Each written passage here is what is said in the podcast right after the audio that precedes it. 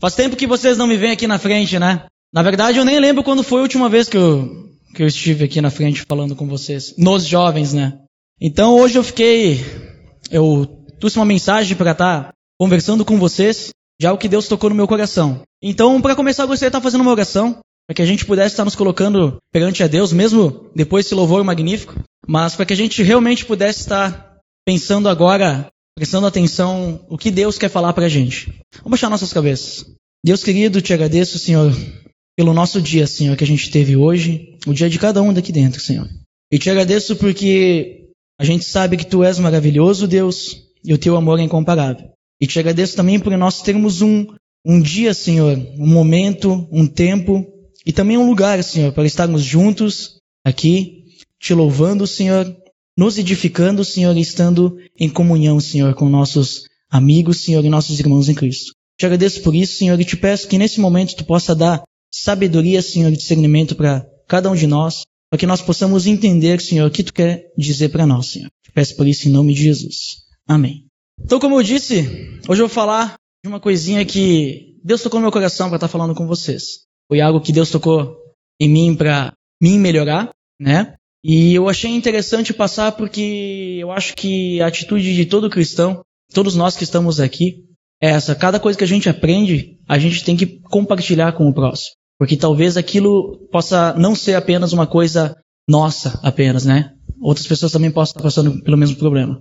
E hoje eu vou falar sobre a nossa mente. E de início eu já deixo essa pergunta: o que você anda pensando? E durante todo, todo esse tempo que a gente estiver conversando, nós vamos entender o que, que eu quero dizer com o que você anda pensando. Então, de início, eu gostaria que você estivesse abrindo a sua Bíblia em Mateus 5, 22 e versículo 28. Talvez vocês devem conhecer esse capítulo, capítulo 5, e no início dele Cristo fala sobre as bem-aventuranças, e a partir do versículo 3 tem aquele meio famoso aí, que acho que alguns conhecem, que fala sobre o sal da terra e a luz do mundo, né? Mas o texto que eu pedi para vocês abrir, ele está mais adiante, e ele fala um pouco sobre onde, onde Jesus está falando um pouco sobre a lei e o que, que ele pensa dela. A lei, para quem não sabe, era a lei que o pessoal naquela época de Jesus eles seguiam uma lei que era a lei de Moisés, os Dez Mandamentos. Agora que tinha, não era só os Dez Mandamentos, mas tinha um monte de coisa nessa lei que eles tinham que seguir, né, que é na época os religiosos seguiam. Então, alguém podia ler para mim o versículo 22? Essa palavra que o Júlio não leu aí, raká, eu dei uma pesquisada e essa palavra é um insulto. Ela é uma palavra em hebraico que provavelmente significa cabeça oca nos termos atuais. Então, não vamos falar raká para as pessoas aí, né? Mas claro que ele não está querendo dizer só isso, ele quer dizer algo mais. Antes de falar sobre esse versículo, vou passar ao próximo, o 28. Alguém pode ler também para mim o 28? Então, o simples desejo lascivo no nosso coração pode levar a um ato pecaminoso. Né? Então, nós temos aqui duas citações que Jesus ele está meio que mudando a lei.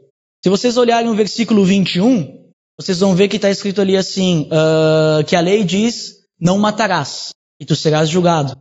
Só que Jesus vem aqui e diz, não, não é só o matar que vai te fazer levar julgamento. Se tu se irá contra teu irmão, tu já vai estar tá cometendo pecado. Tu já vai estar, tá, ah, digamos, criando um pecado que pode vir a ser cometido depois, né? Uh, então, se tu sentir raiva de alguém, Uh, ou até, até mesmo se tu ofender alguém, que nem ele diz ali, se tu falar, chamar alguém de louco, cabeça oca, alguma coisa, se tu ofender alguém, tu tem que resolver isso. Tu está cometendo um pecado aí. E no caso já saiu do pensamento, né? Já foi para ação. O segundo versículo, o 27 também fala que a lei diz: não adulterarás. É um dos dez mandamentos. E daí tu vai ser julgado. Só que Jesus disse: não é apenas o ato do adultério que vai te fazer pecar. Se tu olhar para uma mulher com segundas intenções, né? Ou se tu tiver outros olhos, já vai estar tá cometendo pecado, né? Isso é sério. Não é brincadeira, porque quem está falando isso é Jesus Cristo, Filho de Deus. Então, também pode pensar assim, ah, só para os guris isso, né? Mas é para as gurias também. Por exemplo, uh, se uma guria cobiçar a bolsa de outra, é que eu, eu, não, eu não conheço o universo feminino, né? Mas eu, eu vou ver, né? Talvez eu vejo que todas as gurias andam de bolsa, né? Então, se uma guria cobiçar, olha que legal a bolsa dela, não sei o que cobiçar, eu gostaria de ter essa bolsa para mim, eu quero para mim. Né? Por que, que ela tem, eu não tenho, né? Tu ficar com inveja, já tá também fazendo a mesma coisa. Mas vamos ver o que, que a gente, porque aqui a gente está vendo, estamos começando a ver que o pecado ele começa no nosso pensamento, né? E vamos ver o que acontece se a gente alimentar esses pensamentos. Vamos abrir em Tiago 1, 14 ou 15. Se alguém está notando alguma coisa aí, Eva passou pela mesma situação que a gente vai ler agora. Em Gênesis 3, 6 ou 22. Entenderam? Um pouco confuso. Eu fui buscar em outras linguagens o mesmo texto. Eu achei a linguagem da Almeida a fiel, né? E ela fala, ele fala bem assim, mas cada um é tentado quando atraído e engodado. O que é engodado? Porque se a gente vê lá em cima, ele só fala, cada um, porém, é tentado pelo próprio mau desejo, sendo por este arrastado e seduzido. Então vamos acabar de ler aqui. E engodado pela sua própria concupiscência. Alguém sabe o que é concupiscência? Então vou continuar. Beleza. Depois, havendo a concupiscência concebido, dá à luz o pecado, e o pecado sendo consumado gera morte. Então eu achei, eu achei mais interessante essa versão por causa desse engodado aí. Né? E eu resolvi pesquisar no dicionário, no dicionário normal. Né? O que, que é engodado? Então, engodado, segundo o dicionário, é nutrir a esperança de alguém por meio de promessas infundadas, iludir, enganar, lograr. Então, eu começo a entender aqui que ele está dizendo: cada um é tentado quando é atraído e enganado pela sua própria concupiscência. E a concupiscência eu encontrei que é uma inclinação a gozar os bens terrestres, particularmente os prazeres sensuais. Como ele disse, um desejo desenfreado. Então, a gente é enganado pela nossa própria mente, pelo nosso próprio desejo de suprir os nossos prazeres da carne. Nós mesmos, se tu olhar o de cima, pelo próprio mau desejo, fala a mesma coisa. Só que eu achei muito mais forte isso, por causa que isso aqui está dentro da gente, né? E, e depois, depois que a gente cria ali, o, acaba colocando na nossa mente o pecado, ou o que quer, quer que seja, né? O nosso desejo, nós podemos acabar tornando ele uma ação. E essa ação gera morte. E essa morte que a gente está falando não é a morte de tu morrer né, na vida. Pode ser também, pode acontecer. Mas é uma morte espiritual. Então quem que quem estava no acampamento de Páscoa desse ano?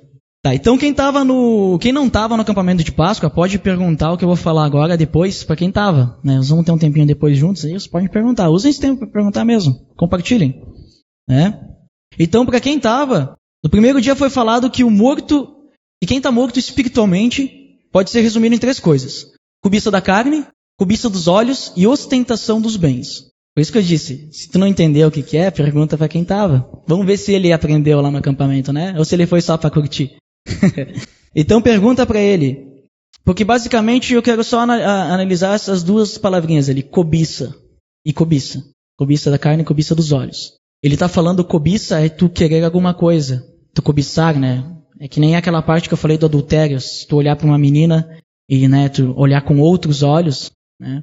Eu quero isso para mim, tu olha alguma coisa que tu quer comprar, eu quero isso para mim, está cobiçando. Aí já é ostentação dos bens, né? Mas tudo bem. Então eu quero que vocês pensem na, segunda, na seguinte pergunta. Só pensem. Onde começam cada uma delas? Essas três coisas. Cobiça, né? Exatamente. Então, começa tudo no nosso próprio coração. Tá? E esse. Uh, nós somos enganados pelo nosso próprio coração. Pecador, no caso, né? A ir adiante com os nossos desejos aquilo se transforma num desejo e normalmente isso aí vai acabar em ato. E aí que fica complicada a coisa. Porque até então que tava, a gente estava só pensando, analisando, estava mais ou menos, né? Mas quando tu cometeu o ato, aí tu foi longe demais já. Tu teve a chance de parar antes, né? Mas tu não parou. Então, a, a, o texto de Tiago que a gente leu, de Tiago 1, 15, uh, 1, 14 e 15, nesse mesmo capítulo, no início ele começa a carta uh, falando sobre as tentações que ele tem passado na vida dele. E todas elas, ele diz aí, que começam aonde? Na mente. Então, se é ali que começa, quem conhece a frase cortar o mal pela raiz? Não é todo mundo que conhece, tudo bem. Então, se a gente tem que cortar o mal pela raiz, digamos assim, né? Um ditado popular, então é ali que a gente tem que começar. Concordam ou não discordam? Porque como a gente viu antes, o pecado nos leva ao quê? A morte espiritual. Ah, estão prestando atenção, hein? Gostei de ver. Então, então tá bom. Então, tu pode me perguntar, por exemplo, tá, mas eu tenho uns pensamentos meio assim, mas isso não é pecado. Não estou pecando pensando. Então, primeiramente, de onde vieram esses pensamentos? Então, a gente é humano, a gente sabe, e qualquer coisa que a gente cobiçar, uma hora ou outra a gente vai acabar aplicando aquilo lá. Aquilo vai se transformar num ato. A gente está cobiçando aquilo. Né? Então, é basicamente esse círculo, esse círculo vicioso. É uma roleta russa a gente andar com a mente aberta com esses, é, esses pensamentos impuros que podem estar rondando na nossa cabeça. Fora que, enquanto a gente está com a mente cheia de besteira, onde é que Deus encontra espaço para habitar na nossa mente e no nosso coração? Onde fica Deus nisso daí? Né? Se a gente está só pensando um monte de besteira. Então a gente tem que limpar a nossa mente, né? Porque não adianta a gente ficar tentando fazer tudo certinho, seguindo leis, né, regrinhas, sem purificar o nosso coração. Então vamos ler uma passagem agora, uh, Mateus 15, 18 ou 19. Aqui é uma passagem que Jesus está explicando mais uma das parábolas dele, para ver como que o pensamento pode ser perigoso. Todo mundo achou? Mateus 15, 18 e 19. Esse eu vou ler. Mas as coisas que saem da boca vêm do coração, e são essas que tornam o homem impuro. Pois do coração saem os maus pensamentos, os homicídios, os adultérios, as imoralidades sexuais, os roubos, os falsos testemunhos e as calúnias. Aqui Jesus, só para vocês entenderem o contexto da história, ele estava explicando aos discípulos deles uh, a parábola que ele usou para dar uma lição nos fariseus. Né, que eles estavam, eles tentaram repreender Jesus porque ele comia sem lavar as mãos. E Jesus replicou dizendo que eles eram impuros no interior deles. Então, com a explicação, no caso, essa aqui é a explicação da parábola que Jesus utilizou, fica bem mais fácil a gente entender. Então, tirando essa parte uh, de que Jesus estava falando sobre né, questão de comer sem lavar as mãos, o que ele está querendo dizer é que o que nós falamos sai do nosso coração. Né? Que nem a gente conhece o versículo de Mateus 12, 34. Quem é que conhece? Mateus 12, 34? Mateus 12, 34, ninguém? A boca fala do que o coração está cheio. Então o que está no nosso coração está na nossa mente. Então nós temos que buscar limpar a nossa mente e deixar Cristo purificar o nosso coração. Só Cristo pode fazer isso. Tá? Porque se a gente deixar o nosso coração e a nossa mente livre para as impurezas que tem por aí, preencher o nosso coração e a nossa mente, né? Nós vamos estar à mercê do pecado. E nós vamos sofrer muita tentação e quase certo que essas tentações vão se transformar em pecado. Então, é bom a gente se lembrar que Deus não se agrada com o pecado, né? E o pecado nos afasta dele. Como a gente viu, morte espiritual. Né? Então a gente tem que tomar cuidado com isso. Né? Só Cristo pode nos ajudar com isso. Só Ele vai conseguir purificar o nosso coração. Se a gente tentar fazer isso sozinho, a gente não vai conseguir. Tu pode pensar que tu é a melhor pessoa do mundo, mas Deus conhece o teu interior. Ele vai saber o que tu faz em, se em secreto, né? O que ninguém consegue ver por aí. Jesus sabe. Então eu quero que vocês pensem um pouco em algumas perguntas que eu vou deixar aqui na tela. Pensem para vocês. Respondam para vocês mesmos. Guardem essas perguntas para a semana de vocês. Será que eu tenho procurado purificar meu coração e minha mente? Ou como diz a Bíblia, eu tenho sido como os fariseus, que são uma raça de víboras, que honra Cristo com os lábios, mas não tem, mas tem o coração longe dele. E canta os louvores por cantar, e adora em vão, segue um punhado de regrinhas, mas está totalmente vazio por dentro. Será que eu tenho procurado purificar meu coração e minha mente? Eu tenho vivido uma religião ou um verdadeiro evangelho de Cristo? Será que eu tenho realmente seguido a Cristo como meu Salvador? Será que eu tenho sido um servo? Ou será que eu tenho apenas uh, seguido as regrinhas que eu falei antes? Pensando, bom, se eu não fizer isso, não fizer aquilo, não fizer aquilo, não importa o que eu penso, se isso está certo ou errado. Se eu não fizer, estou no caminho, estou certo. Será que eu estou pensando assim? Esse é o jeito errado. Seguir a Cristo requer que tu não siga apenas regrinhas. É quer que tu deixe Cristo trabalhar no teu coração, de verdade. Ele não quer que tu siga as regrinhas. Ele quer que tu deixe Ele habitar no teu coração, na tua mente, e daí então tu vai saber o que que tu tem que fazer e o que tu não tem que fazer. Porque Ele vai te guiar no caminho. Eu tenho deixado o Espírito Santo entrar em meu coração para me guiar pelo único caminho? Será que eu tenho feito isso? Tenho deixado aberto? Ou estou deixando aberto meu coração só para as coisas terenas, as empresas do mundo? Como andam meus pensamentos? Lembra da pergunta do início? O que você tem pensado? Anda pensando, né? Deus sabe o que a gente pensa a cada segundo, a cada milésimo, a cada respirar. Ele sabe. Deus sabe o que vocês estão pensando agora. Deus sabe o que vocês pensaram antes e Ele sabe todas essas coisas. Eu não sei. Eu não consigo ler pensamento, mas Deus sabe. Então, se tu acha que só no pensamento está se escondendo, de Deus não. E acho que a pergunta principal que a gente deveria fazer a cada momento da nossa vida: será que o que eu estou pensando agora, nesse momento, agrada a Deus? Agora, analise o que vocês estão pensando agora. Será que isso que vocês estão pensando agora está agradando a Deus? Talvez sim, porque vocês estão escutando eu falar essas coisas, vocês devem estar pensando em muitas coisas, né? Mas imaginem daqui a pouco, quando a gente estiver no social. Será que o que eu vou estar pensando vai estar agradando a Deus? Se pergunta. Quando tu estiver conversando com teus amigos, para e pensa um minuto. Será que isso está agradando a Deus, o que eu estou pensando agora que eu estou conversando com meus amigos, mesmo que eu só esteja escutando? Segunda-feira, quando tu vai para o colégio, para a faculdade ou para o trabalho, analisa para uns minutos do teu dia e analisa se aquilo que tu está fazendo ou o que tu está pensando naquele momento está agradando a Deus. Como a gente viu, o pecado, ele começa no pensamento. Se tu não pensar, tu não vai pecar. Já viu alguém fazer alguma coisa sem pensar antes? O nosso cérebro comanda tudo. E para fazer alguma coisa, nós temos que pensar naquela coisa para poder fazer. Para mim mexer minha mão, eu tenho que pensar. Até um robô.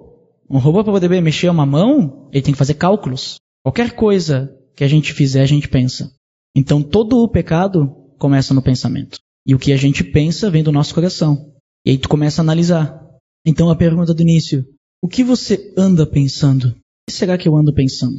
Eu lembro quando eu era pequeno, uh, eu escutava bastante aquela frase: né? o que você pensa da vida? Né? Eu acho que isso é bom hoje. O que você anda pensando? Não da vida, mas pensando mesmo. Pensando, meu pensamento agora, nesse momento eu penso a cada segundo da minha vida? A pergunta de antes, será que o que eu estou pensando agora nesse momento agrada a Deus? Se a tua resposta antes foi não, então tu já está começando um pecado. E tu tem tempo ainda antes de ele se tornar um pecado. Como a gente sabe, quando a gente deixa Cristo habitar o nosso coração, o Espírito Santo ele vai, ele, ele acusa a gente. Ele diz: isso que eu estou pensando não é certo. Isso eu vou acabar fazendo besteira se eu continuar pensando nessas coisas. Aí vai partir da tua escolha. Eu vou continuar pensando nisso ou vou parar porque eu sei que não está certo? Uma coisa é eu saber que está errado e continuar pensando, né? Agora, se eu parar de pensar, aí tu não cometeu pecado nenhum. Tá tranquilo? Tu não cometeu o pecado em ato, né? E tu até se livrou daquilo. Aí tu tá legal. Tá no caminho, tu tá amadurecendo já. Então, o que eu quero deixar para vocês é que vocês procurem deixar Deus habitar os seus pensamentos com uma vida de oração e intimidade com o Pai. Tenham uma vida de oração. Busquem a Cristo em oração. Conversem com Ele. Ele só está esperando vocês falarem com Ele. Vamos baixar nossas cabeças agora, então. Eu que vocês baixassem as cabeças, fechassem teus olhos. Todo mundo é humano, tá? E a gente tem o pecado encrustado em algum canto do nosso coração. Mas a gente pode isolar ele com a força do Espírito Santo. Como a gente é ser carnal, a gente sempre vai tender os prazeres da carne, a cobiça, mas com Deus no controle, nós podemos ter a força necessária para vencer. Eu tenho esse problema. Talvez tu possa ter também esse problema. Então utiliza esse tempo agora para confessar a Deus que tu tem tido esse problema. Mas só que tu quer mudar. Tu quer que ele habite teu coração, tu quer que ele purifique e limpe a tua mente. Tu quer ter uma vida com, em santidade. Coloca para Deus agora isso. Tu tomou uma decisão agora e tu não quer mais que o pecado, o pecado habite a tua mente. Que ele habite teu, teu coração. Tu quer que o Espírito Santo habite teu coração e que ele te ajude a cada suspirar que tu der, a controlar o que tu está pensando.